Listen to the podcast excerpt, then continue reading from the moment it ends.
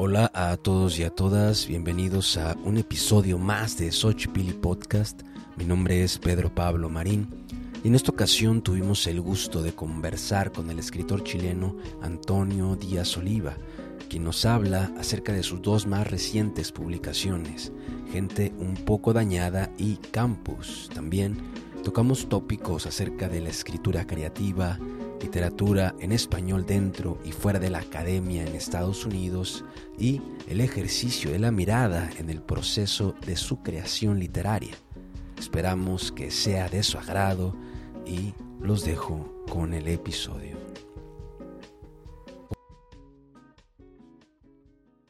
Hola a todos y a todas, bienvenidos a un episodio más de Xochipilli Podcast.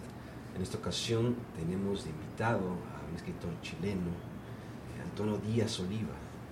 Nació en Temuco, Chile y actualmente eh, reside en Chicago, donde trabaja como editor en el Museo de Arte Contemporáneo. Además de profesor de escritura creativa bilingüe en distintas universidades. Ha publicado cinco libros. El último, Gente un poco dañada, que reúne siete relatos o novelas atomizadas, como lo llama su autor, que comparten características comunes. Recibió el premio a Mejor Libro del Año, cuento, del Ministerio de Cultura de Chile y también el premio Roberto Bolaño por novela a la creación joven. Es director de la colección sonora editorial Neón, para la cual ha traducido y editado a Virginia Woolf, Henry David Thoreau, Robert Arlt, eh, George Eliot y Chesterton su traducción de cinco movimientos de alabanza de Sharmista Mohanty, ediciones de la Lumbre. Se publicará en 2023. Bienvenido, Antonio. No, no, muchas gracias por tenerme acá. Muy feliz de estar en el instituto, en este podcast, en esta entrevista. No, pues el gusto ha sido nuestro y gracias por, la invitación. Lo, dije bien, este Mohanty. Sí, bien. Yo también estoy aprendiendo a pronunciar su nombre. Es una escritora de la India y estoy traduciendo su, su novela y ese libro, haber llegado a ese libro se lo tengo que agradecer a un escritor que ya no está con nosotros, el escritor argentino Sergio Chafek, que vivía en Nueva York, que murió el año pasado. Y gracias a él puede llegar esta autora de la India y lo estoy traduciendo al, español, va, a salir en Chile, así que... Pero también me costó aprenderme el nombre. Sí, claro, sí, ¿no? Porque uno, ahí no sabe si, si, mencionar la H o, qué pasa ahí. Claro. Y llegas a Chicago, estuviste en Nueva York, eh, ¿cuántos años estuviste en Nueva York? Tuve, eh, yo llegué a Nueva York el 2011, me fui el 2014 de Nueva York fui a estudiar una maestría en, escritura creativa y me tocó ser parte de, una escena en español que había en Nueva York que era muy interesante, la cual el Instituto Cervantes, el King Juan Carlos, la Universidad de Nueva York y el Departamento de Español. Eh, había mucha gente, escritores, había lecturas de la librería McNally Jackson. Entonces realmente había una sensación de que Nueva York era un centro importante para literatura en español. ¿No? Me tocó estar ahí y fue muy... Eh, me, hice conexiones con, el pasado de los escritores eh, hispanoamericanos que habían pasado por Nueva York, como Manuel Puig, ¿no? García Lorca, Gabriela Mistral, ¿no? Entonces me, también empecé a leer mucho sobre escritores que habían pasado por Nueva York y escribieron obras ahí, qué sé yo. Y bueno, uno, uno muchos latinos entramos por Nueva York a este país y luego terminamos en otras partes, ¿no? Entonces entré a Nueva York, luego me fui a, Washington, D.C., la capital. Después terminé en Nashville, en el sur de Estados Unidos. Y desde el 2020, que vivo en, en Chicago y me gusta mucho Chicago por muchas razones. Una de esas es porque la gente de Chicago le dicen chicahuense, ¿no? Y eso me gusta mucho porque además la, U tiene dos puntitos, ¿no? Sí, sí, Entonces, em, me gustan mucho esas como españolizaciones o adaptaciones, ¿no? De, de, términos más bien anglos, ¿no? cosas así. Entonces, desde el 2020 que estoy acá. Fíjate, curioso porque yo también llegué a Chicago en, esa, en, esa, en ese año. Sí, ¿De, ¿De dónde de llegaste? México, de, México. Sí, ah. llegué de México. Este, y también eh, como esta cosa de migración acerca de relacionada con el estudio, ¿no? cuestión de, y también ¿no? a, la par encontré también ciertas conexiones de, de la expresión en español, sobre todo en cuestión del arte y la literatura. Y bueno, eh, quisiéramos, eh, bueno, quisiera eh, empezar la, entrevista este, contándote una anécdota que me surgió a partir de, del título de, tu libro. Sabes que en, mi etapa de facultad este, teníamos un, término para señalar a las personas que, que, hacían actos maliciosos o, o, que se querían sobrepasar contigo. ¿no? Entonces decíamos, no, es que es gente dañada Mm. está dañado. De alguna manera era como tratar de justificar mm. eh, sus actos. Mm. Y de alguna forma funcionaba porque como que le, le restaba el impacto ¿no? Eh, de los actos que, cometían. Era como, claro, pensar que en, algún tiempo de su vida algo pasó, que dañó tanto que ahora hace ese tipo de cosas, ¿no? Como, no sé, eh, injurias o, chismes o empezar a hablar de, las demás personas o actos de violencia ¿no? también. Mm. Y en ese sentido quisiera preguntarte eh, eh, ¿eh? gente un poco dañada, ¿no? ¿Cómo, surge? No, el título a mí me, me, encanta y se lo debo a la editora de Peso Pluma, que es la editorial que tiene sede en Perú, pero que también tiene un poco una pata, digamos, en España. El libro está principalmente en Perú, pero se puede conseguir en España, en unas librerías que se llaman Lata Peinada, que solo traen libros de América Latina, que ahí tiene sede en Barcelona y en Madrid. Entonces, la editora, Paloma Reaño, eh, bueno, yo entré en contacto con esta editorial, me contactan, querían publicar algo mío, yo le dije, tengo estas novelas y tengo estos dos libros de cuentos que publiqué en Chile. Los libros de cuentos se llaman La experiencia formativa y La experiencia deformativa. ¿no? Y los publiqué con una editorial independiente en Chile. Y de peso pluma me dicen, mándanos los cuentos y nosotros armamos una suerte como de, remake, ¿no? Una suerte de un, un sample, digamos, a mezclarlo y mover cosas.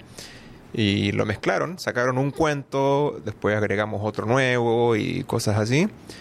Y me escribe Paloma, me dice, pongámosle un título nuevo, ¿no? Y dije, ya, tírate unos títulos, cachemos qué onda. Y en uno de los cuentos, que se llama Prefiero a mi mami, que es una suerte de parodia sobre los programas de escritura creativa. Especialmente un, programa de escritura creativa en la Universidad de Nueva York, al cual yo asistí. ¿no? Y eh, en ese cuento, eh, que es una esta, parodia que se ríe de la gente que siempre está como buscando la historia de su vida, como si uno pudiera encapsular la vida en una historia, ¿no? dice, bueno, que son puras cartas de un personaje a su mamá, a su mami, ¿no? Y dice como, bueno, mamá, es que acá somos pura gente dañada en un momento del cuento. Y Paloma tuvo, como buena editora, tuvo el ojo ahí de ver esa frase y la sacó y la puso y me hace totalmente sentido porque todos los personajes son gente que está un poco dañada.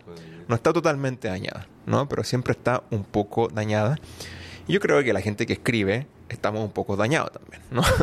Creo que, los escritores siempre tienen un poco de daño. Cuando no, hay algunos que se autodañan para poder escribir, ¿no? O sea, hay muchos casos de, eso. Entonces, me hizo totalmente sentido porque el estos cuentos eh, juegan con personajes que están siempre un poco entre lo absurdo y lo tierno, ¿no? Que son dos conceptos que a mí me interesan mucho como esto de, perder la inocencia, ¿no? Que siempre uno, creo que uno en la vida, uno siempre va pasando por etapas y va perdiendo inocencia. Cuando uno es niño, tiene una cierta inocencia, la pierde y uno se vuelve adolescente, después pierdes otra inocencia, que es la de adolescente, y te vas volviendo como adulto joven, ¿no? Y así siempre vas perdiendo como una, una, inocencia y siempre miras atrás y dices, no, me gustaría volver a eso, ¿no? Entonces, y para mí el otro concepto que es muy latinoamericano, hispanoamericano, que es lo absurdo, ¿no? Y también cuando uno es inmigrante y cuando uno habita la, la otra edad, uno siempre eh, puede eh, tomar, ah, como que uno puede ver la realidad con distintos lentes, ¿no? Y yo, yo, yo veo mi realidad de inmigrante, de alguien que, no sé, habla inglés con acento desde lo, absurdo y que alguien que ve esta sociedad no estadounidense totalmente de, lo absurdo, desde cosas de ir al médico, ¿no? hasta, mm, eh, no sé, la política, ¿no? Entonces me interesa mucho como esos dos conceptos y mezclarlos y están específicamente en este, en este libro cuento.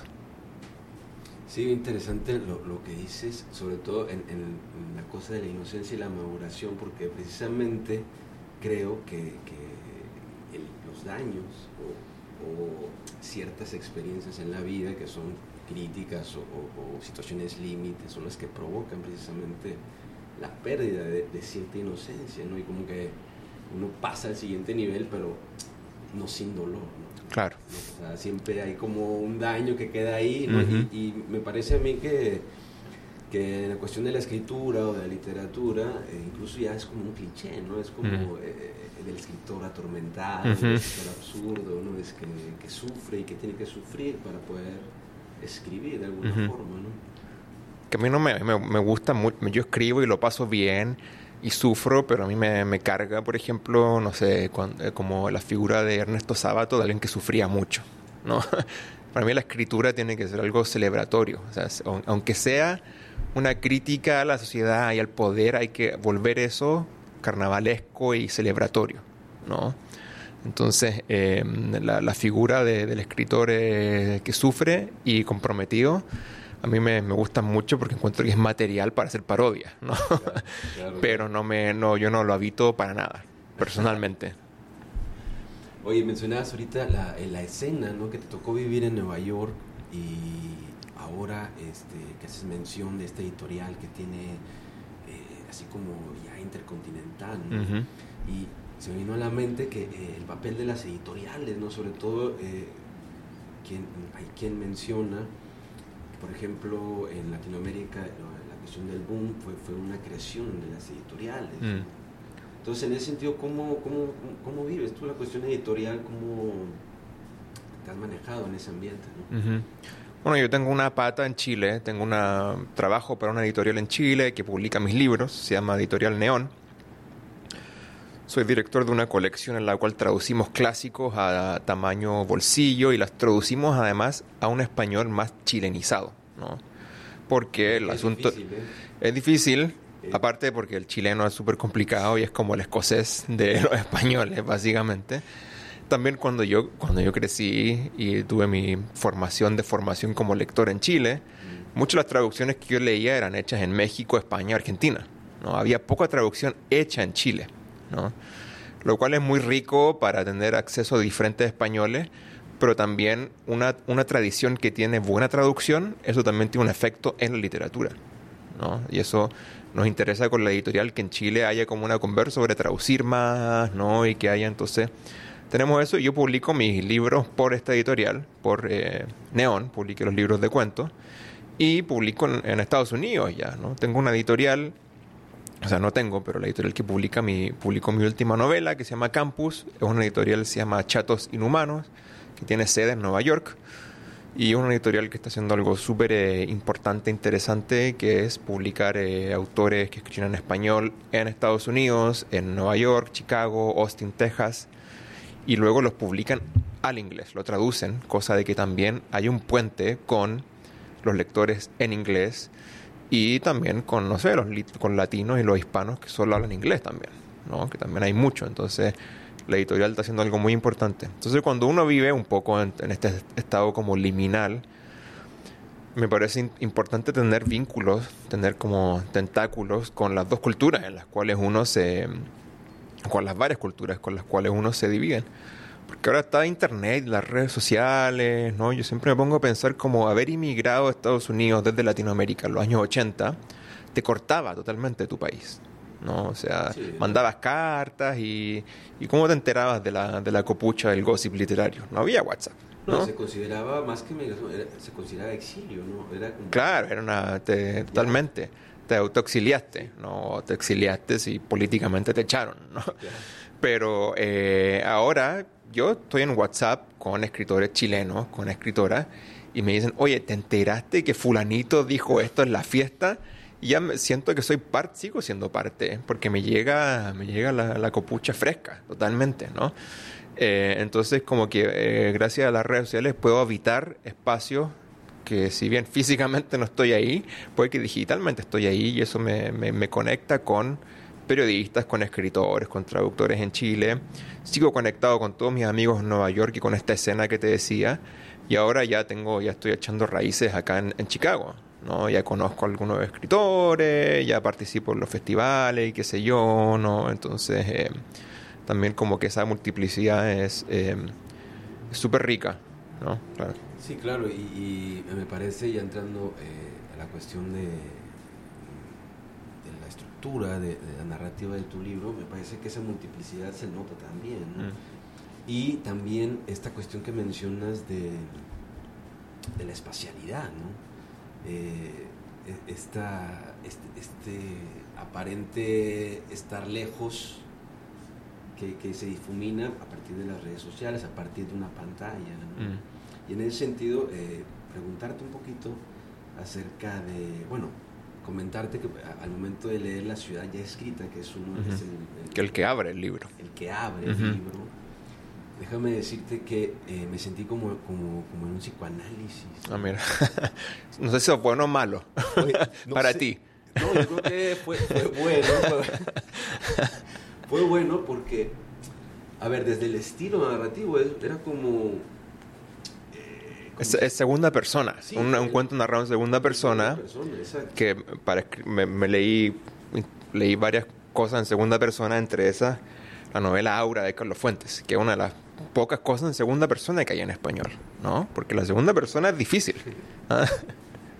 Sí, era como, como estar leyendo y, y estar, este, como dice eh, en el prólogo, ¿no? Mm. Eh, tratar de como de, recuerdos de alguien más. ¿no? Mm.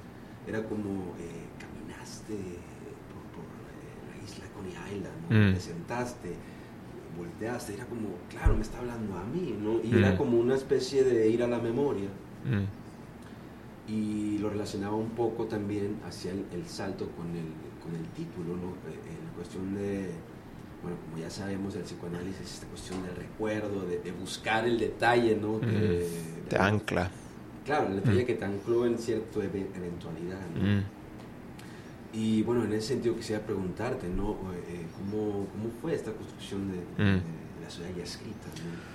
Sí, mira, ese cuento viene de un taller. Cuando yo hice mi maestría, hice un taller con Antonio Muñoz Molina, el escritor español, que era un, una clase que se llamaba eh, Diario de Nueva York. Y era muy interesante porque lo que nos hacía hacer Antonio era que teníamos que llevar un diario de Nueva York y narrar lo que nos pasaba en Nueva York. Y cada clase, tres, cuatro estudiantes leían su entrada, ¿no? Entonces, por un semestre escribí mucho sobre Nueva York. Y no solo eso, también Antonio nos pasaba cartas o diarios de otra gente sobre Nueva York, incluido, por ejemplo, García Lorca. ¿no? Entonces leímos los diarios y las cartas de García Lorca. Y algo muy divertido de las cartas de García Lorca es que eh, García Lorca le, mentía a los papás, ¿no? Les pedía plata, no les decía que era gay, no, le decía, no, estoy buscando una chiquilla, una mujer acá, voy a clases todos los días, mentira, nunca fue a Columbia, se iba a Harlem, ahí se metía con cualquiera, ¿no? Entonces había como este gap, ¿no? Este espacio, ¿no? Y pensar sobre ese espacio me llevó a escribir las entradas en segunda persona, porque como dices tú, es como el cuento está narrado en segunda persona, pero ¿a quién le está hablando? ¿No? Y eso como que crea una suerte de vacío que uno tiene que llenar. ¿no? Y específicamente viene de una vez que me fui de cerveza con amigos y de vuelta en el metro me quedé dormido y el metro de Nueva York termina en Coney Island, que es la playa, y esa es la última parada, pero así súper al sur de Nueva York. Y me desperté a las 5 de la mañana, a las 5 y media, ya estaba amaneciendo y además un lugar como súper liminal de Nueva York porque hay como hay gaviotas dentro del metro, ¿cachai? Y está la playa. Entonces cuando uno llega ahí es como ya, ya que me quedo dormido voy a salir a caminar por la playa, ¿cachai? A pasar la caña, a pasar la resaca. Y escribí sobre eso y a partir de eso dije voy a crear un, un cuento. A partir de esta entrada y otra entrada y, y otras cosas que, que, que pasan en el cuento. La mayoría de las cosas de ese cuento son son verídicas, ¿no? Y también andar mucho en metro en Nueva York, en tren en Nueva York, me recordó mi infancia entre eh, Temuco, una ciudad al sur de, de, Chile, y Santiago, la capital. Viajamos mucho en tren. Y mucho, y como que tuve esa cosa, un poco volviendo al psicoanálisis, de volver a la imagen del tren. Los primeros libros que leí, que eran cómics, los leí en- yendo en tren, ¿no? Y bueno, ahí también lo conecté con la canción Tren al Sur de los Prisioneros, que me parece que es una canción muy latinoamericana, porque al final la idea del sur desde el norte es que el sur es todo, ¿no? El sur no es Suramérica, sino para los gringos básicamente todo lo que sea, ¿cachai? Del Río Grande para abajo, ¿cachai? Entonces eso es como un poco lo que nos une. Entonces metí todas esas cosas, esas obsesiones y, y bueno, ahí terminó el, el cuento, pero fue, fue difícil llegar como al tono de la segunda persona para que no fuera sentimental, que es lo que me pasa a veces con la segunda persona cuando la leo, ¿no? Que puede caer en esa ultra sentimentalidad y quería que el cuento tuviera humor, de hecho hay una anécdota ahí que verídica, ¿no? Alguien que quiere comprar marihuana a un pasó? dealer. No me pasó a mí, le pasó a un amigo. Ah, Pero le pasó, le pasó básicamente. Yo dije, a este cuento, para que no caiga en lo sentimental, voy a poner esto. ¿No? Y también eso es el, mi otro mi otra advertencia a la gente, que los escritores es gente que roba y remixea mucho. Entonces siempre hay que tener cuidado cuando uno le cuenta a un escritor una Claro, historia. claro, claro. Ah, porque uno nunca sabe en qué va a terminar. Sí, y, y me parece que, que se logra, ¿no? Se logra lo que... Incluso yo lo estaba, te digo, lo leí eh, y era como un tono existencial muy fuerte también. ¿no? Mm. O sea, eh, fíjate, ¿sabes? Conocí, conocí a partir de la lectura, eh, eh, ¿cómo se llama eh, el- cuando vas en el tren, el torniquete? Ah, el torniquete ese. O sea, yo Mm. no, no sabía cómo se llamaba en realidad. ¿no? sí. El torniquete, dije, wow. Esta cosa, ¿no? Y en ese sentido, eh, pensaba también la cuestión del tren Mm. como, como este, el, el tren del pensamiento, ¿no? Mm. Como, como este también, ¿no? Eh, eh, incluso aquí en Chicago yo así lo he vivido, ¿no? Mm. La cuestión de, vagones, ¿no? Mm. De las escenas Mm. que uno se encuentra en los trenes. Muy rico eso, a mí siempre me, me, me gusta mucho. Yo soy de transporte público, me gusta el, el metro, el L acá, o sea, el L es fascinante. Porque más no tiene mucha lógica el L acá, ¿no? Como eso que todo vaya al centro y de un círculo, no tiene mucha lógica, ¿no? Entonces me gusta mucho eh, y hay que esperar mucho cuando uno toma transporte público. Entonces eso es muy rico para tomar notas, para pensar, para escribir, para empezar a escribir antes de escribir y... Todo eso me, me gusta y de hecho ahora que estoy empezando a escribir sobre Chicago me, me ha servido mucho y eh, es interesante eso tanto de Nueva York como de, de Chicago, sí. Y esta, esta toma de notas, Mm. que incluso en el, en el- en el- en el cuento hay, eh, bueno, ahora lo sé, ¿no? Mm. Era tomar el diario, este, esta relación que existe también en, o sea, como toda la temporalidad, ¿no? mm, Que existe dentro del cuento. Es decir, eh, de alguna forma existe la memoria, el pasado, el- la escena del presente y luego la escritura que Mm. se retoma después, ¿no? Hay como un juego ahí temporal interesante. Claro, no, hay un hay un pimponeo, ¿no? O sea, va de presente a de pasado, presente, va ahí y también cambia y me gustaba que el cuento tuviera la sensación de estar escribiéndose un poco, ¿no? Porque como el narrador dice, estoy tomando no estás tomando notas, ¿no? Deja de tomar notas, ¿no? Entra un vagabundo al carro y tomas nota de eso, ¿no? Y eso es muy de, de bueno, de escritores urbanos, ¿no? De, de estar como siempre escribiendo la ciudad, pese a que la ciudad ya está escrita, ¿no? Que es lo que me pasa, a mí lo que me pasaba en Nueva York era eso, que yo decía, ¿cómo escribir sobre una ciudad que ya está escrita? ¿No? Que no pasa en Chicago, encuentro que Chicago tiene que ser más escrita, ¿no? Encuentro que no tiene tanta representación. Tiene, pero debería ser más, ¿no? Porque la, la sombra de Chicago, ¿no? En el mundo es mucho más grande de lo que... Entonces, sí. Sí, y, yo estuve en Nueva York, yo no viví en Nueva York, pero estuve por allá una semana y, y me parece una ciudad más, más, este, más eléctrica, ¿no? Como, Mm, eh, no sé, como más, más abierta, era como eh, mucha gente en la calle, ¿no? Mm. Había como más expresión, era como, eh, no sé, la viví distinta a Chicago, ¿no? Chicago pues, me parece una ciudad ma- más recatada, más limpia sobre todo. ¿no? Sí, sí, no, ahí se nota la diferencia entre el medio oeste y la, la costa este. Chicago a veces tiene alma pueblerina, ¿no? Y eso a mí me gusta mucho. Y Nueva York, claro, es más, más eléctrica, como dices tú. Y en, y en Nueva York como que los altos son súper altos. Cuando estás feliz, estás muy feliz. Pero cuando estás triste, estás muy triste, ¿no? Cuento que acá es más, Chicago más hogar, un poco más hogareño, ¿no? Como que tiene esa cosa de que como un, puede ser como un nido, hay más espacio además, ¿no? Pero lo extraño que tiene Chicago es que es una ciudad en la cual se puede caminar en las calles, pero no hay gente en las calles, No, no hay gente. ¿no? No hay gente. En ustedes. Sí. Entonces es como esta cosa media extraña de... No, y media como incluso lo que me gusta de Chicago es como post-industrial y hasta post-apocalíptica a veces. Yo a veces camino por lugares donde había industria y no hay gente. Y digo, esto podría ser una película de zombie totalmente, ¿no? No, y en pandemia ya te Peor. ¿eh? Sí, Peor, peor. Era una cosa, este, sí, posapocalíptica. sí. No, yo llegué a Chicago en verano, en pandemia, en el primer verano. O sea, igual la gente estaba en las calles. Estaba corriendo, estaba como... Más fue como el primer bajón de la pandemia, entonces igual la gente... Y me gustó mucho eh, Humble Park y Logan Square y Wicker Park y, todo eso era, era entretenido. La 606, 606, todo eso me, me gustó mucho, ¿no? conocer Humble Park, conocer dónde está, donde vivió Sandra Cisneros, donde vivió Saul Bellow, ¿no? Nelson Algren, tantos escritores que hay de, de Chicago, entonces me gustó mucho, pero, pero sí, a veces tiene como esa cosa media fantasmal Chicago, en cuanto a la gente, que no, no están, están todos en sus autos.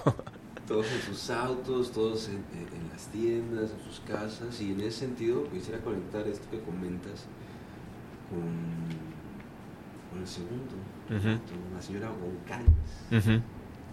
Hablando precisamente de, de, de la intimidad, ¿no? de la interioridad de las cosas. ¿no? Me parece que ahí, este, eh, ahí, ahí se sigue la continuidad en cuanto a la relación a la intimidad.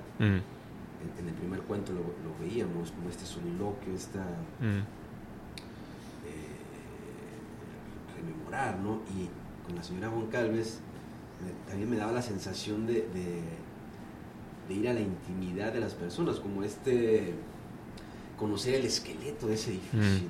¿no? mm, Como- y claro, e- el juego, el juego también era como eh, el papel de, del observador, en este caso, cambia el narrador, claro. el observador y lo observado, ¿no? que Mm. también se manifestaba dentro de, Mm. de- de- de la trama. de- Mm. Sí. Sí, es curioso ese cuento, lo empecé hace ya 11 años cuando llegué a Nueva York y vivía en una pieza muy estrecha en Nueva York y eh, cuando me aburría de verme a mí mismo y de verme el ombligo, veía por la ventana, ¿no? Y veía a mis vecinos, ¿no? Y me di cuenta que yo siempre había sido un poco como chismoso, espiaba a la gente. ¿no? Incluso en Santiago, antes de irme a Nueva York, yo vivía en un apartamento en el centro, más bien pequeño, que también tenía acceso a todos mis vecinos por las ventanas. Y me di cuenta que en mis notas anotaba muchas veces lo que los vecinos hacían. ¿no? Entonces hay muchas cosas de ese cuento, que es un cuento que está narrado en dos, como dos voces, ¿no? La voz A y la voz B. La voz A es la narración de la señora, que no sé si es con, con Calves o González, quería que fuera brasil- brasileña, ¿no? Brasileña como chilena. Quería conectar con lo brasileño, básicamente. Ah, sí. ¿no? Pues Por eso le puse la- el, Sí, cedillo, sí. ¿no? Y es una señora que se le muere el esposo y está en silla de rueda y es más bien vieja y está con depre. Y la sobrina le regala un iPhone y empieza a grabar los vecinos, ¿no? Y gracias a eso se vuelve una artista moderna, una la sorpresa del arte moderno. ¿no? Y eh, la sección B es lo que ella graba con el, con el iPhone, ¿no? Y toda esa sección B eh, son cosas que yo había visto en Santiago o vi en Nueva York, ¿no? Y que algunas las alargué para que tuvieran una narrativa, ¿no? Pero hay cosas que yo vi en Santiago, al frente de mi departamento, había un conserje que cuidaba un gato. Además era un departamento al frente mío donde había un gato. Nunca había la gente, solo había un gato en ese departamento. Eso era muy extraño, pero en verdad una vez vi que fue el conserje y que agarró el gato y lo meció como si fuera una guagua, un bebé, ¿no? Entonces dije, esto es literario Y ese es mi consejo para la gente que quiere escribir. Muchas veces uno ve algo literario en la calle Claro. y uno dice, ah, esto podría ser como, esto es casi como literario, pero no. Eso generalmente si uno tiene ese impulso, sí, tiene tiene que entrar en un cuento, ¿no? Y ese cuento fue con ese impulso y luego tuve que armar un mapa, ¿no? Con estos papelitos de colores, estos post-its. Hice como A, B, A, B y armé toda una arquitectura del cuento. Porque el cuento además tiene una sorpresa al final, tiene un, golpe al final. Entonces eh, me costó eh, mucho, pero me lo pasé muy bien. Hace 10 años lo empecé, luego lo dejé botado por 5 años y luego lo retomé con impulso y pude ver finalmente hacia dónde iba el cuento, ¿no? Eh, y el libro salió publicado en Chile, que ese cuento está en la experiencia deformativa en Chile y salió justo en la pandemia. Y a la gente le encantó el cuento porque en la Sí, pandemia en reflejaba Santiago claro. y en muchas ciudades grandes, ¿no? Lo que uno podía hacer era mirar a los vecinos, ¿no? Y estábamos todos encerrados. Entonces, eh, tuvo, un, tuvo una, un eco interesante con lo que estaba pasando con, con la pandemia. Pero no, le tengo mucho cariño a ese cuento. Lo tradujo al, al inglés una traductora que se llama eh, Charlotte Com, que vive en Inglaterra. Y se publicó en una revista que se llama The Southern Review, acá en, en Estados Unidos. Entonces también tiene una versión en inglés. Y pude ayudarla a ella con la traducción y fue eh, interesante. Sí, yo lo veía y, y claro, no, es inevitable no pensar cuestión de la pandemia, ¿no? sobre todo en, en- en- en esta, esta relación que también se ve ahí de, de la tecnología, en este caso del teléfono, ¿no? y, y pensaba un poco eh, si también intentabas o de alguna forma señalar esta, esta doble vida tal vez, ¿no? Mm. la, la que vemos a partir de la relación con la pantalla, ¿no? que prácticamente estamos ahí, Ujú. y la vida real, ¿no? y uno de los eh, eh, el texto menciona ahí eh, eh, captar ese momento en donde somos libres Mm. de la mirada del otro. Que es así. Yo creo que uno es solo es uno en el momento en que uno baja la guardia. ¿no? Yo encuentro que en cualquier otro momento, como ahora, uno está de una u otra manera haciendo una suerte de performance. ¿No? Sí, claro. Y uno está editándose mientras uno está ahí hablando y qué sé yo. Entonces, al estar espiando a la gente, tanto en Santiago como en, en Nueva York, como la gente no sabía que yo los estaba mirando muchas veces, lo vi, los vi, me di cuenta de que ellos estaban como bajando la guardia, ¿no? Y que estaba viendo como una capa muy personal de esa gente, ¿no? O sea, cuando vi al conserje tomando el gato y meciéndolo como si fuera un bebé, una guagua, dije, wow, ¿qué, qué onda esto? ¿Qué, ¿Qué rollo debe haber ahí? ¿No? Pero esto es muy personal, ¿no? Porque el conserje nunca va a mostrarte eso cuando está trabajando y te, te atiende, ¿no? Entonces eh, me interesaba eso, como dices tú, es como, ¿no? Tiene esa capa tan personal cuando la mostramos y cuando la escondemos y qué sé yo, y tenemos acceso a eso o no tenemos acceso a eso. Entonces, y claro, y con las redes sociales también pasa eso porque yo a veces me, me leo a mí mismo en Twitter y digo, bueno, ¿quién es esa persona que está tuiteando? No soy yo, no es otra persona. Pero creo que al final eh, uno eh, puede ser muchas personas a la vez. ¿no? Uno es mucha, uno es como esa frase de, de Whitman, ¿no? El, como que el yo contiene multitudes, ¿no? Algo así. Sí, como sí. que tiene que ver con eso. Pero es interesante poder acceder a ese momento de interioridad de la gente. Sí, ¿no? Incluso es la, es la pregunta, es como la crisis existencial que tiene la, la- la señora. ¿no? Mm. Es como, viví con mi esposo 50 años y, y, y- y se muere y, y no lo conocí, ¿no? O sea, era como también el esposo haciendo su performance de... Del esposo, Del básicamente, esposo, ¿no? claro. Y de ahí, de ahí se desarrolla. En ese sentido.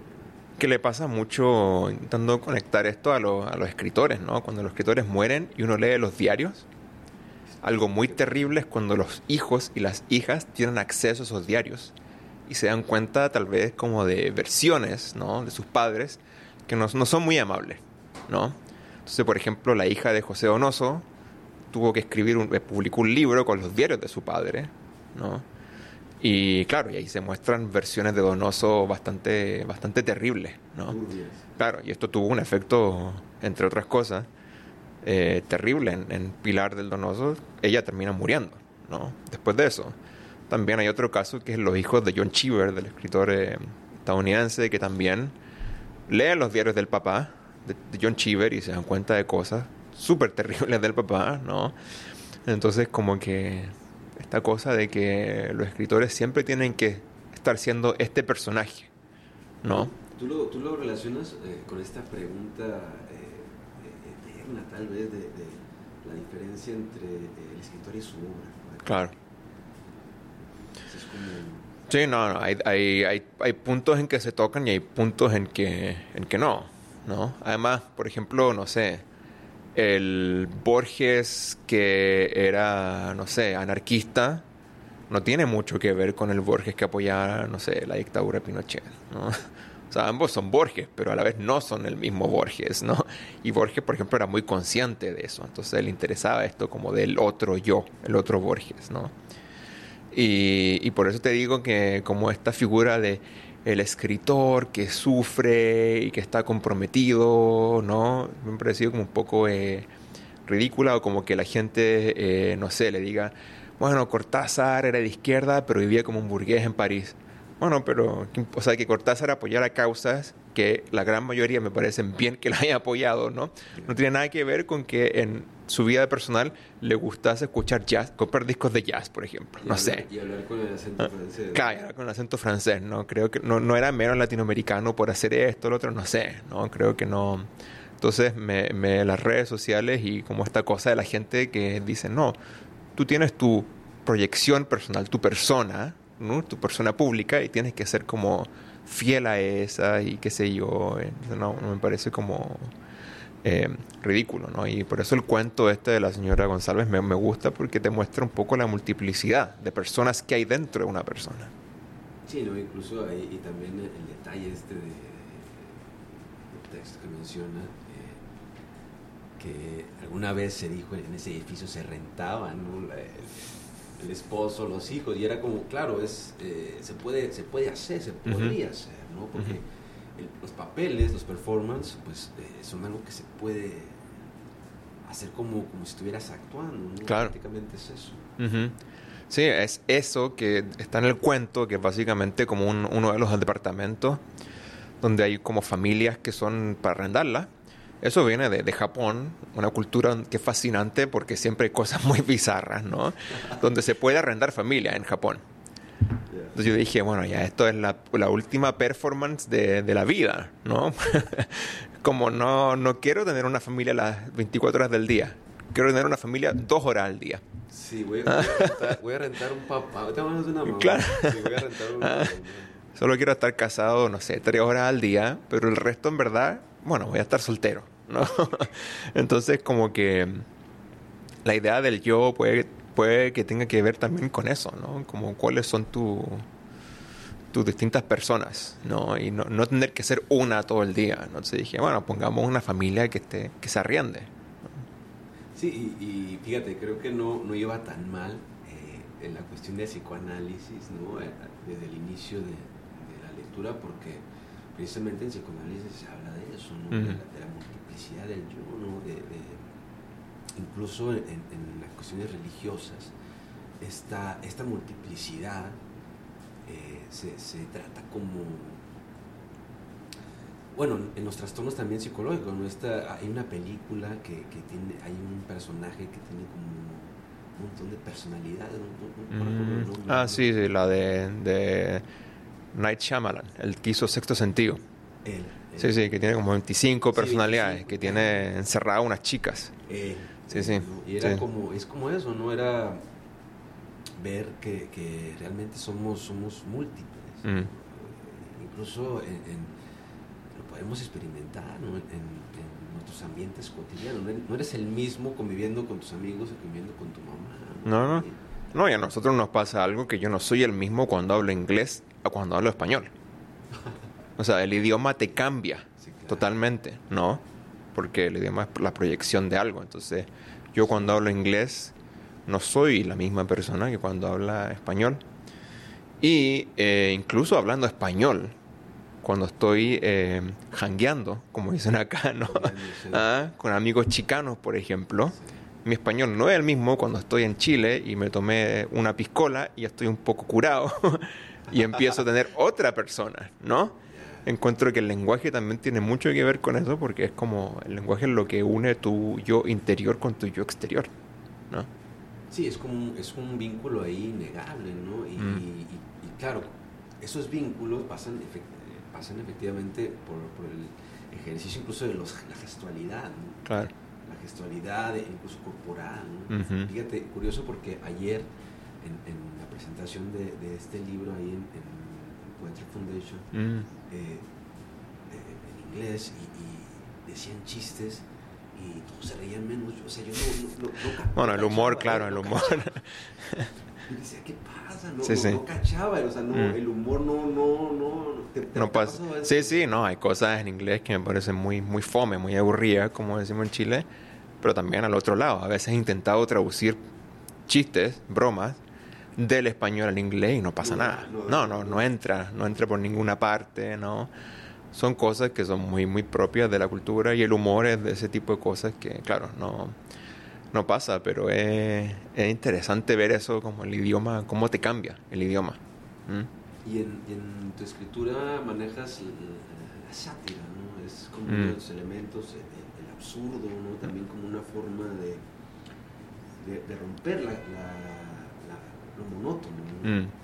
Sí, y la, y, la, y la seriedad también, ¿no? O sea, creo que creo que uno de, los, uno de los pesos que tenemos al escribir en español, al ser latinoamericano, es un poco como el peso de ser un escritor serio, que toca temas serios, ¿no? Ah, Encuentro que el humor en el español, en la literatura, no ha sido tan explorado y me parece eh, terrible, ¿no? Porque además estamos en un edificio que se llama Cervantes y Cervantes era un humorista, básicamente, ¿no? O sea, Quijote una novela para cagarse la risa, ¿no? Y a mí me fascina la picaresca española, por ejemplo, todo eso, el humor negro español, Alex de la Iglesia, todo eso me encanta. Y eh, me gusta mucho eso y lo encuentro muy parte de mi cultura hispana latina, ¿no? Todo lo que tiene que ver con el humor. Me gusta mucho los escritores, no sé, mexicanos, Jorge Ibarra Cointía, José Mm. Agustín, ¿no? Eh, etcétera, Copy, bueno, muchos por ahí. Entonces, para mí, además la literatura china es muy seria, es extremadamente seria porque tiene como, viene, eh, tiene el peso de los poetas, ¿no? Pablo Neruda, que era un escritor muy serio en su persona pública, ¿no? volviendo a la idea de la persona pública, un, un escritor muy de, no, que, que el Partido Comunista acá y la causa y qué sé yo, y que él en su vida privada era más divertido y qué sé yo, pero su persona pública era muy seria. Entonces tenemos que siempre en Chile pelear con esa idea de que hay que ser un escritor serio. Entonces yo siempre he tomado lo absurdo, la sátira, la parodia como, como las tonalidades con las cuales pinto, ¿no? los colores con los cuales a mí me gusta eh, jugar, la, inocencia, como te decía, la ternura, ¿no? Y también últimamente lo raro y lo espeluznante. Son dos conceptos que me interesan eh, mucho, que hay un cuento, de hecho, creo que el cuento que termina el libro, eh, que es como un- el, el cuento distópico, ¿no? que tiene que ver con maniquíes, con humanos, con una ciudad como casi tipo Blade Runner, ¿no? Y me interesa mucho, eh, tal vez no la ciencia ficción dura, pero sí me interesan los cuentos que están siempre entre lo liminal, entre el- la- lo, realista, ¿no? Y la ciencia ficción o lo raro y lo, lo como, como te decía. Entonces, eh, porque creo que no, no ha habido mucho, o no se realza mucho eso cuando se piensa en literatura latinoamericana. Siempre se piensa más en lo estrictamente realista, entre comillas, realista, ¿no?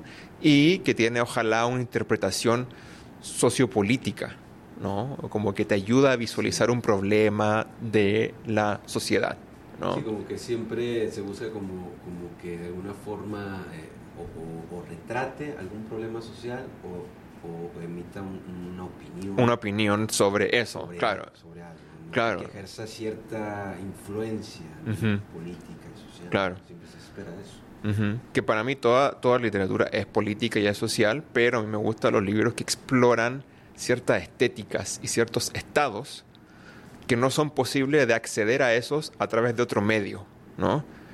Porque encuentro que si la literatura sigue existiendo, es para eso, ¿no? Porque el entretenimiento, bueno, se ha ido yendo hacia otros medios, ¿no? Todavía me entretengo leyendo, pero la mayoría de la gente se entretiene viendo Netflix, ¿no?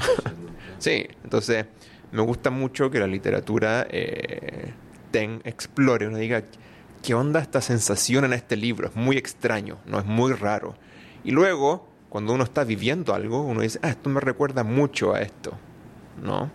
Como, no sé, a mí me pasó mucho con Cortázar. Cuando yo era chico leía Cortázar y leía, no sé, el Axolotl, cosas así.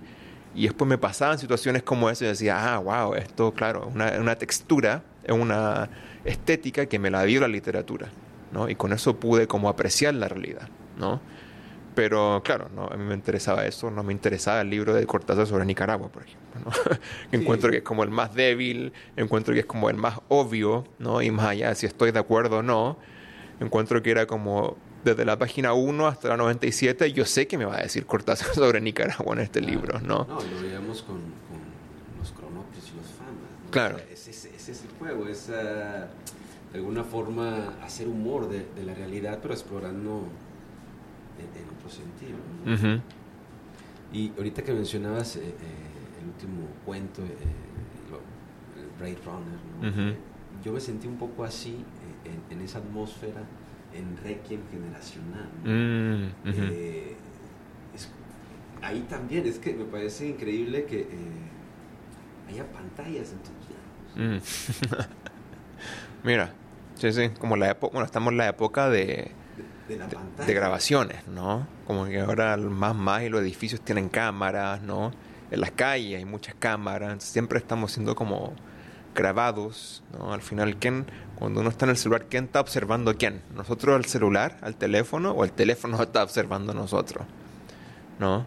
Pero ese cuento em, viene básicamente cuando yo llegué a, Nueva York y entré a la Universidad de Nueva York, la primera semana de la universidad, se mató un chico, un undergrad, que fue muy terrible, porque yo llegué así como a la utopía, Nueva York, a estudiar, biblioteca hermosa, con todos los libros del mundo, ¿no?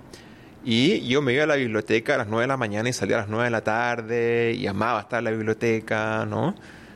Y de repente un día se mata un chico y empecé a averiguar y me di, y eh, me di cuenta que muchos undergrads se mataban en Estados Unidos, ¿no? había como una historia de suicidios porque, claro, se van de, los, de la casa a los 17, 18, llegan a la universidad, están solos, no tienen emocionalmente las herramientas para sobrevivir, qué sé yo. Y empecé a pensar en eso, así como la cantidad de chicos, chicas que se habían matado y dije, voy a escribir un cuento de detectives, ¿no? Alguien que investigue esos casos, ¿no? Alguien que investigue los casos de los chicos que han muerto en universidades, ¿no? Fue así como empezó ese cuento, así como una, una idea muy como como casi, casi disparatada, ¿no?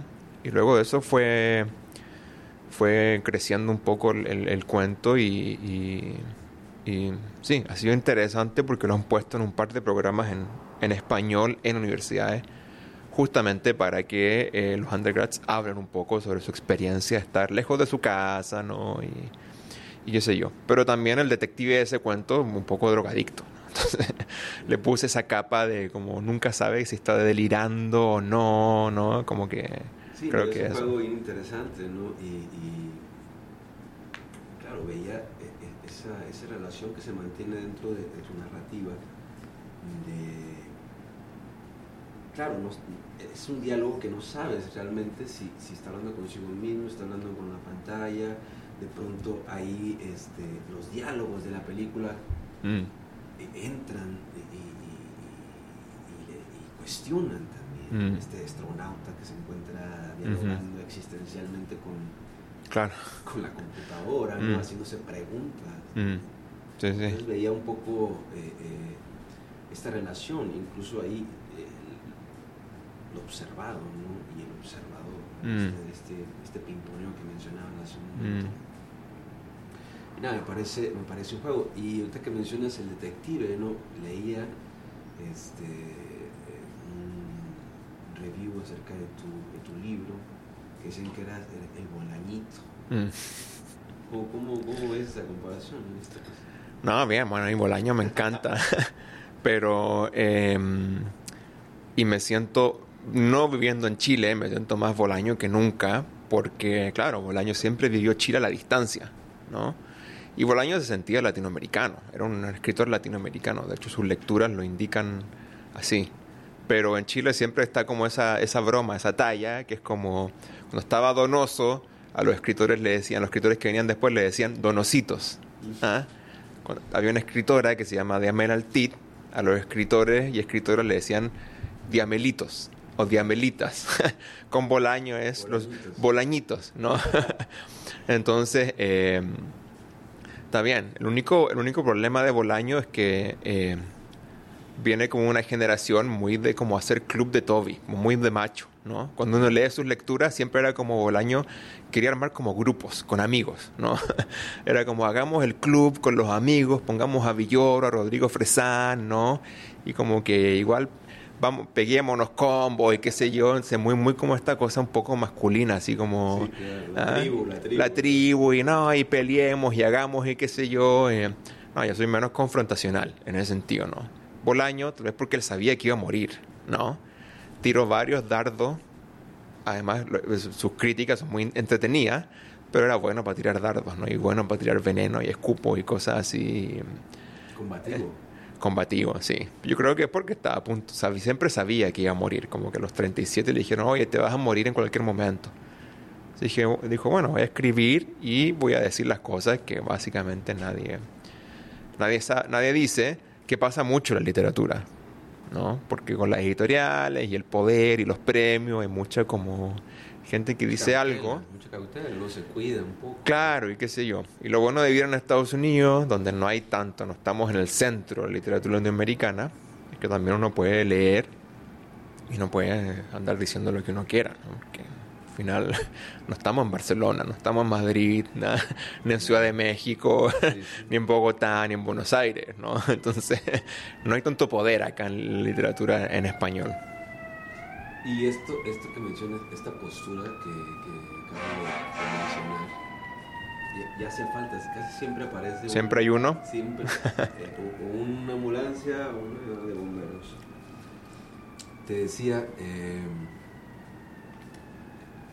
eh, esta especie de, de, de libertad, ¿no? O desapego a lo que, a, a lo que uno dice, sin, sin temer o, o las consecuencias o que te vaya a afectar en algún sentido, este, pudiera ser que se relacione con, con la cuestión, tu abordaje o tus Mm. opiniones acerca de, de la academia, ¿no? Esta Ujú. sátira que haces, ¿no? Sí, sí, sí, totalmente. Sí, como, wow, ¿no? Yo, yo, yo leí algunos pasajes y, Ujú. decía, bueno, esto es algo que yo nunca había escuchado decir a- Porque la, la gente no se atreve, especialmente los que venimos acá a estudiar y Sí, nuestra visa depende de la academia, ¿no? La gente no se atreve a decir eso porque luego te cortan la visa y tienes que volver y tienes que cortar con tu vida, ¿no? Pero claro, yo ya, ya casi, casi abandoné la academia 80%, sigo trabajando en una universidad acá en Chicago, pero hago clases en inglés de escritura creativa y ahora trabajo en un museo, así que no, no me importa ya, pero antes de eso publiqué, bueno, Campus, que es mi novela donde yo justo cuentas con la academia, con los departamentos de español acá en Estados Unidos, que es totalmente una parodia, una sátira de todas las ridiculeces que yo he escuchado en estos 10 años en los departamentos de español, los departamentos latinos, ¿no? Y la llevo a un extremo porque el personaje principal o uno es un chileno que miente, que dice que su papá desapareció en la dictadura para conseguir el tenure track, ¿no? O sea, es como la idea como qué tan lejos estás dispuesto a llegar para conseguir la estabilidad en un departamento de español en Estados Unidos. Sí, no, lo menciona ahí que incluso eh, venderle el alma, ¿no? Los académicos. El alma para eh, dar clases, ¿no? Claro, porque lo que pasa es cuando uno empieza a mentir, la, siempre la mentira crece y crece más allá de uno, ¿no? Entonces el personaje que empieza con esa mentira termina metiéndose, bueno, con la como chair del departamento y empieza ahí a meterse en una cosa que es más grande que él. Y al final termina, tiene, que decidir cómo va a ser parte de este mundo, ¿no? Que este mundo como del sistema capitalismo tardío, ¿no? Que es como la academia, a mí me- la academia gringa acá me, me impresiona porque tiene un lema que es publish or perish, publica o muere. O sea, eso es el lema de las humanidades, que es muy deshumano. ¿no? Lo más inhumano del mundo es decir como, mira, tú tienes que publicar o te mueres, ¿no? Entonces, todo eso, que a mí me parece absurdo, ¿no? Porque es absurdo, lo metí en esta novela eh, en, Campus, ¿no? Que, me tiene muy, muy eh, feliz porque he acusado, acuso recibo de, de gente que se ha reído mucho también de gente que se ve representada, ¿no? Y que, bueno, no les gusta mucho esa representación, pero yo creo que no les gusta porque han, encontrado algo de verdad. Claro, porque, refleja realmente lo que se vive. Te digo, eh, yo no he, tenido el placer de leer la novela, leído algunos pasajes y, se nota, ¿no? Esta cuestión de desnudar, ¿no? El interior de los departamentos de español, ¿no? Y, y de cómo incluso especie de, grupos de poder y mafias y un montón de, cosas así medias turbias, ¿no? claro. Que, claro, que como estudiante eh, uno, eh, pues a lo mejor no se arriesga tanto en hablar, te va a afectar directamente. Te afecta la plata, el estatus legal, ah, todo, todo. Entonces, eh, claro, y uno solo puede escribir algo así cuando uno ya está con un pie afuera, ¿no? cuando no necesitas que te, que te den el, el, el. ¿no? Eh, pero me parecía interesante publicar una novela de campus en español en Estados Unidos, ¿no? que no, no había novelas de campus escritas en español desde Estados Unidos. Había algunas publicadas en España, México, Buenos Aires, ¿no? pero no había nada, entonces eh, eso eh, ha sido interesante. También hay gente que les gusta, me ha invitado a dar charlas a los campus, ¿no? a los departamentos de español, porque también les parece, más allá de la, de la entre comillas, crítica ¿no? al sistema, también es carnavalesco, que a mí es lo que me gusta los departamentos de español acá, ¿no? que es como, bueno, el que el, afro latino y el mexicano y el que hace cono sur, igual al final todos se emborrachan y terminan celebrando 5 de mayo, aunque les cargue 5 de mayo, igual. el, mencionado, me parece, en, uno de los cuentos, eh, eh, las bacanales que se hacían después de, la, de las reuniones de la... ¿cómo, se llama esta asociación? ¿Del LASA? ¿Qué? No, ¿de qué? Ah, sí, era como también, ¿no? Me mm. ¿no? Era como... Sí, sí. No, y, en campus, en, en, la novela, o sea, hay, hay muchas fiestas. Porque también, como tienen que, hay mucha presión, no hay mucha fiesta en, en el mundo eh, académico. Y como que tienen, como, como los departamentos español tienen que siempre estar haciendo esta performance de latinidad, ¿no? Porque nuestra, nuestros colegas anglo, ¿no? del departamento de inglés nos exigen ser entre comillas latinos, ¿no? Entonces siempre hay como y Exacto. que es muy ridículo porque al final la latinidad es como uno la vive, ¿no? Para mí, no sé, escuchar Los Prisioneros es más latino que escuchar Celia Cruz, ¿no? Para mí, ¿no? Pero para, el mundo anglo-gringo, no. ¿No? Para el mundo gringo-anglo, claro, Shakira, no sé, Enrique Iglesias, que ni siquiera es latino per se, digamos, ¿no? Es más latino que... Sí, no, y pasa eh, pues, mexicano el mariachi, ¿no? Claro, y que eso es solo de Jalisco. O sea, no es como... ¿ah? Pero eso también me interesa porque cuando uno es latino, ¿no? Uno puede ampliar cosas que no en mi caso no son de la cultura chilena, pero ya me, siento cercano a esas culturas, ¿no? En Chicago, por ejemplo, bueno, voy a comerme un jibarito y me siento cercano a la cultura puertorriqueña, ¿no? Eh, bueno, voy a Pilsen, a la villita, ¿no? Y, y me siento en casa, ¿no? Hablando con mis amigos en español y qué sé yo, entonces al final esta cosa de un poco de collage que tiene el término latino me, me gusta mucho y encuentro que es como creativo finalmente, ¿no? Sí, ¿no? y se vive, se vive mucho en, en, los barrios, ¿no? Eh, en los barrios latinos, aquí en Chicago, en esta multiplicidad.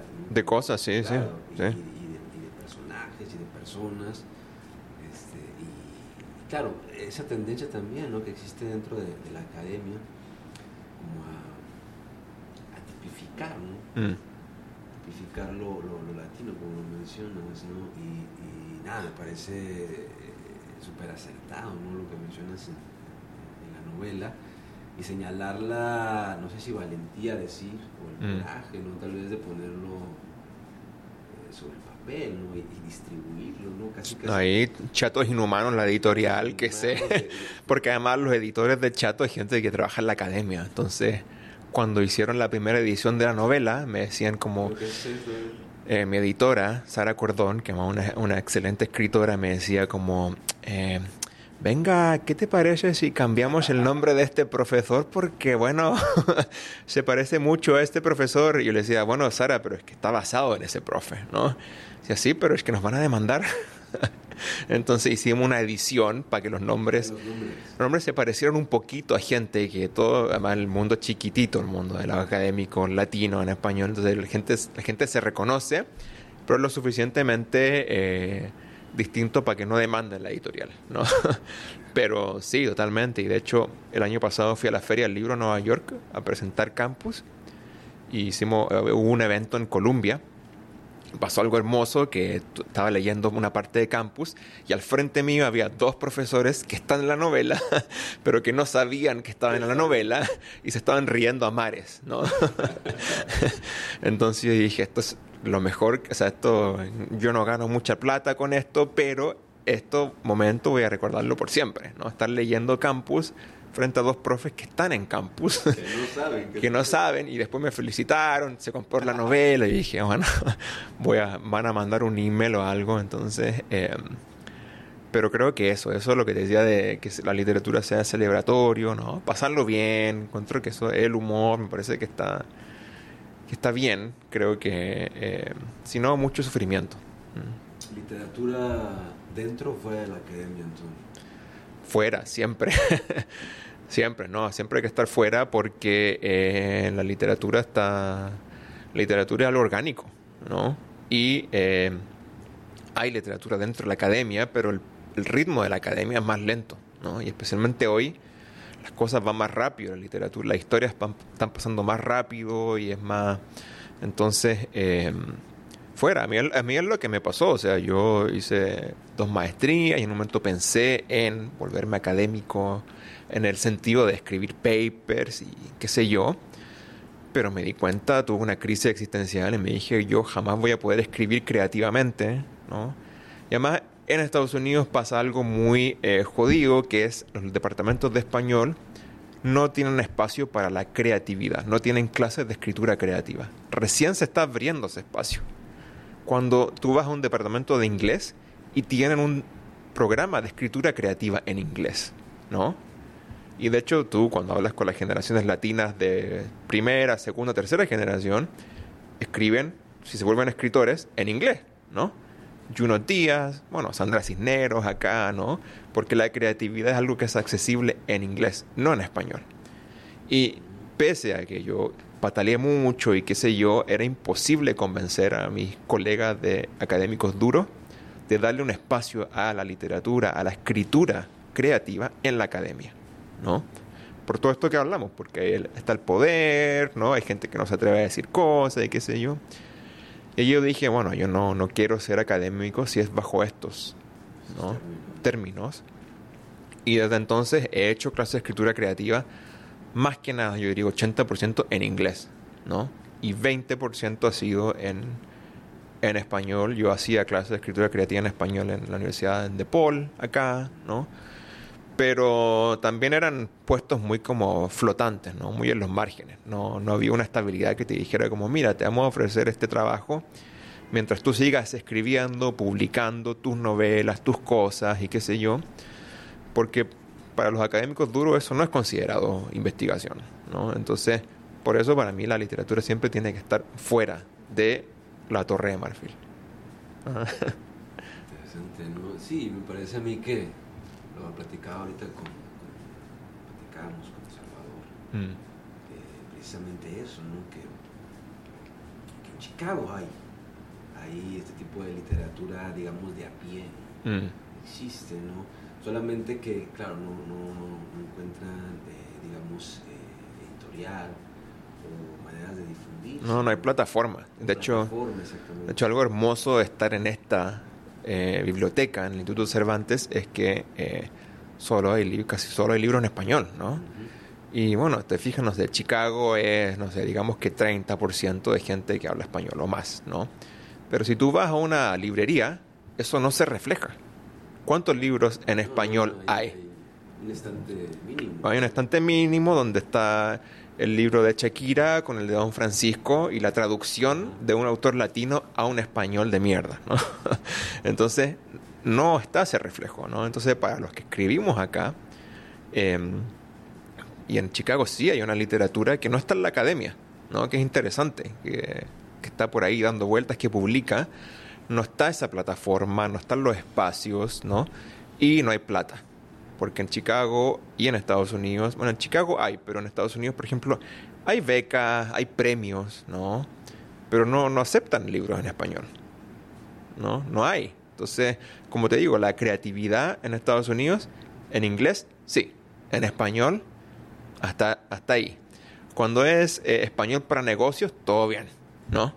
Pero cuando es español para la creatividad, no, ¿por qué? No.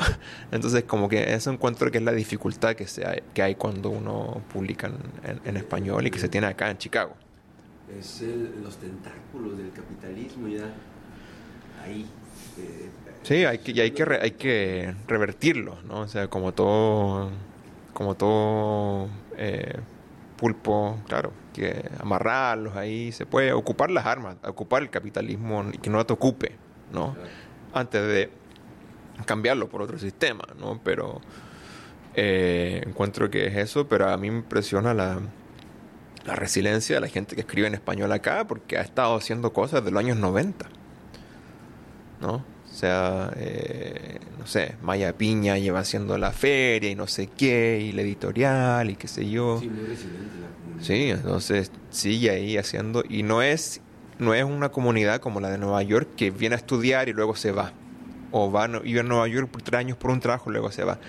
Acá la gente ha llegado, hay gente que se ha ido sí, pero la gente ha llegado y ha formado algo, ¿no? Entonces es muy interesante. Bueno, hay un libro que se llama El New Latino Boom una académica escritora. Sí, Naida Saavedra, y ahí ella dice como que rastrea esto y dice el comienzo es Chicago con los años 90, con la revista, ¿cómo se llama? Contrapunto, Contratiempo. Contratiempo, con la revista Contratiempo y qué sé yo, y lo rastrea hasta eh, hoy. Y de hecho una de las cosas que yo hice cuando llegué a Chicago fue ir a la biblioteca pública, ver la sección en español, y había una, una, una antología que se llamaba Voces en el Viento, que la publicó la Universidad de Roosevelt, que la hizo un profe gringo con cuentos escritos en español de escritores que escribían en español en Chicago. Y fue una, una- un tiraje de 500 ejemplares, un libro estos libros que ya están hechos, está- se deshacen ya, ¿no? Pero que ahí ah, est- habían muchos escritores, algunos siguen, ¿no? Y era la diversidad de latinos y latinas que había en Chicago que escribían en español, pero como no hay, no hay plata, no hay plataformas, claro, no, no, no se ve eso, ¿no? Entonces, pero está ahí, dando Sí, vueltas. no, el registro me parece que, que está, ¿no? Y, y parece que Naida, Naida, sí. Naida, Ujú. este, lo, lo ha, ha puesto ahí, Mm. ¿no? sobre todo con este término, ¿no? Eh, eh, el. Y claro, ¿no? hay, ahí también hay registros que se han quedado, ¿no? Que se han ido diluyendo en el tiempo. Mm.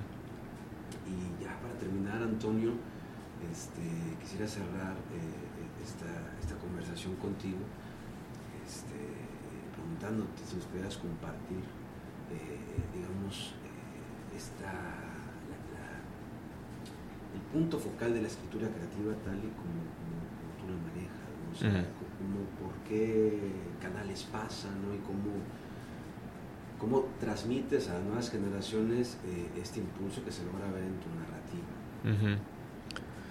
No, para mí escribir es seguir tus obsesiones, ¿no? O sea, creo que uno tiene un impulso, una obsesión, hay algo que te interesa, y uno tiene que masticar eso y pensarlo, escribirlo, abandonarlo, volver a revisarlo y qué sé yo. Y si uno eh, le da el tiempo a ese impulso, a esa obsesión, algo va a salir, ¿no? Pero hay que cuidar eso, hay que cuidar la creatividad, hay que cuidar el momento de escritura. Porque hoy día con las redes sociales no es fácil distraerse, por ejemplo, pero también el momento de escritura, que es como casi un poco religioso, ¿no? Es como el momento en que puedes escuchar como voces que tienes dentro tuyo, ¿no? Estas otras personas que hablamos.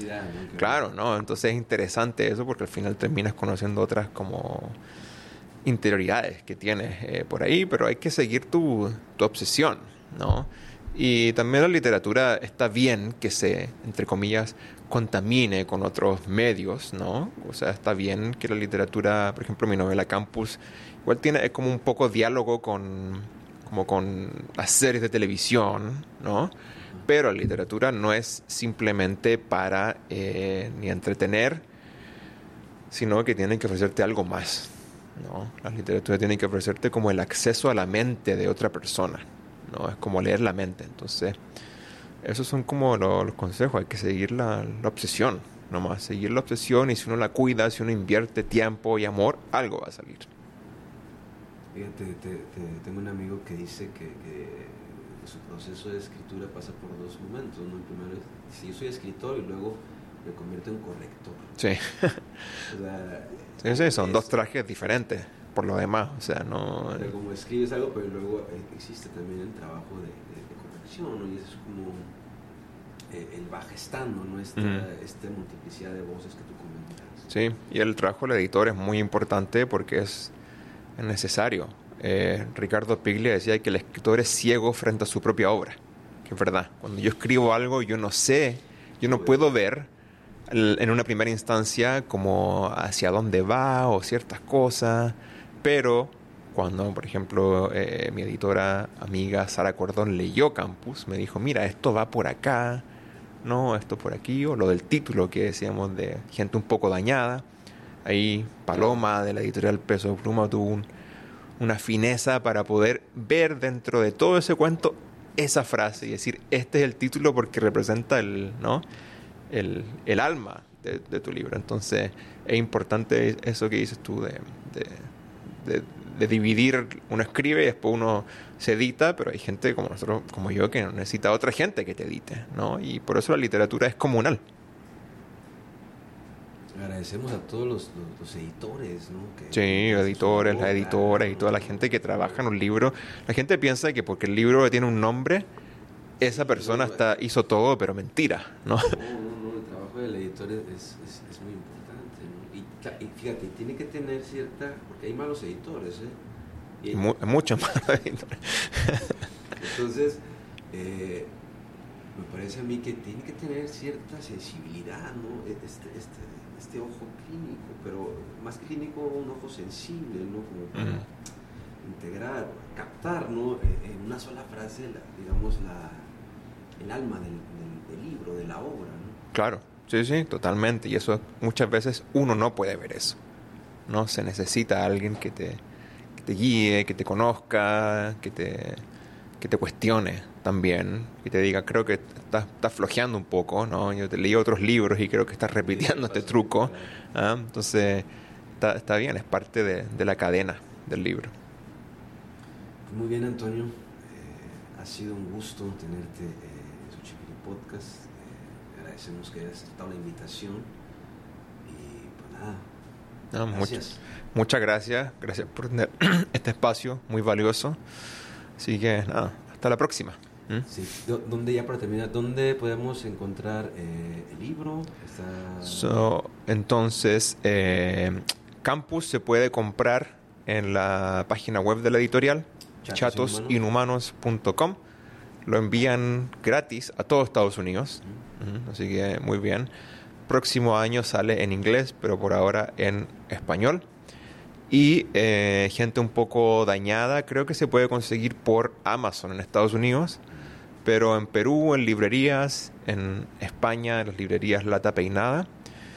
Y eh, también los libros La experiencia formativa y deformativa se pueden comprar por Amazon en Estados Unidos, en ebook y creo que hay algunas copias por aquí, por allá.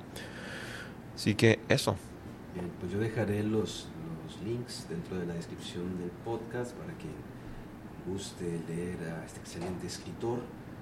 y agradecemos que hayan estado acompañándonos con nosotros. También agradecemos al Instituto Cervantes por el espacio y no dejen de visitar la página web chicago.cervantes.es en donde van a encontrar todo el programa cultural que ofrece el instituto.